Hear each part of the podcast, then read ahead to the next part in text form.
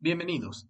Este es 5 Minutos de Español, un podcast dedicado a comentar pormenores y curiosidades de la lengua de Cervantes.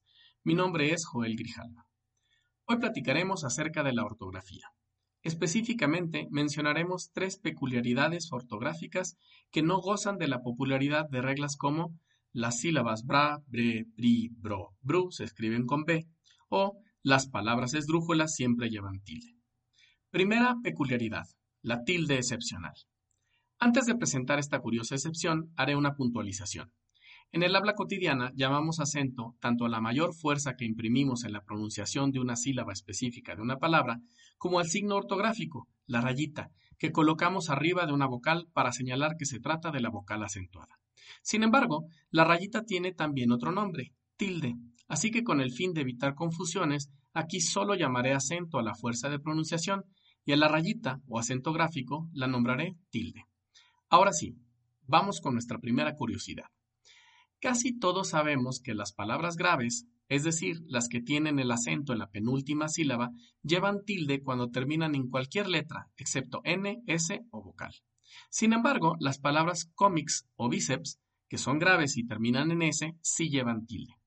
Esto se debe a que la regla que todos conocemos es un poco más compleja, pues resulta que cuenta con un dispositivo de desactivación. Efectivamente, si la S en que termina nuestra palabra grave está precedida por otra consonante, como en los casos referidos, cómics y bíceps, la tilde debe agregarse. Así que aquello de las letras chiquitas no solo ocurre en contratos y garantías, nuestra ortografía también cuenta con sus detalles escondidos. Segunda peculiaridad, la invasión de las letras mudas. La H es la famosa letra muda del español. Montones de palabras como zanahoria, huevo, humo y búho son evidencia de ello. Y aunque para el hablante actual podría parecer algo fastidioso tener que escribir una letra que no suena, existen argumentos basados en la historia de nuestra lengua que la defienden. De cualquier modo, todavía no ha sido prescrita de los libros de ortografía, y nos guste o no, lo ideal es escribirla. Finalmente, ¿es la única con esa peculiaridad, o no? Pues no, Resulta que nuestro querido español cuenta con un limitado pero nutrido equipo de letras que a veces se niegan a ser escuchadas. Una vocal y cuatro consonantes son las caprichosas acompañantes de la H en este selecto grupo. La U no suena después de la Q, como en queso y aquí. Y si no lleva diéresis después de la G y antes de la E e I, pues tampoco suena, como en guerra y laguito.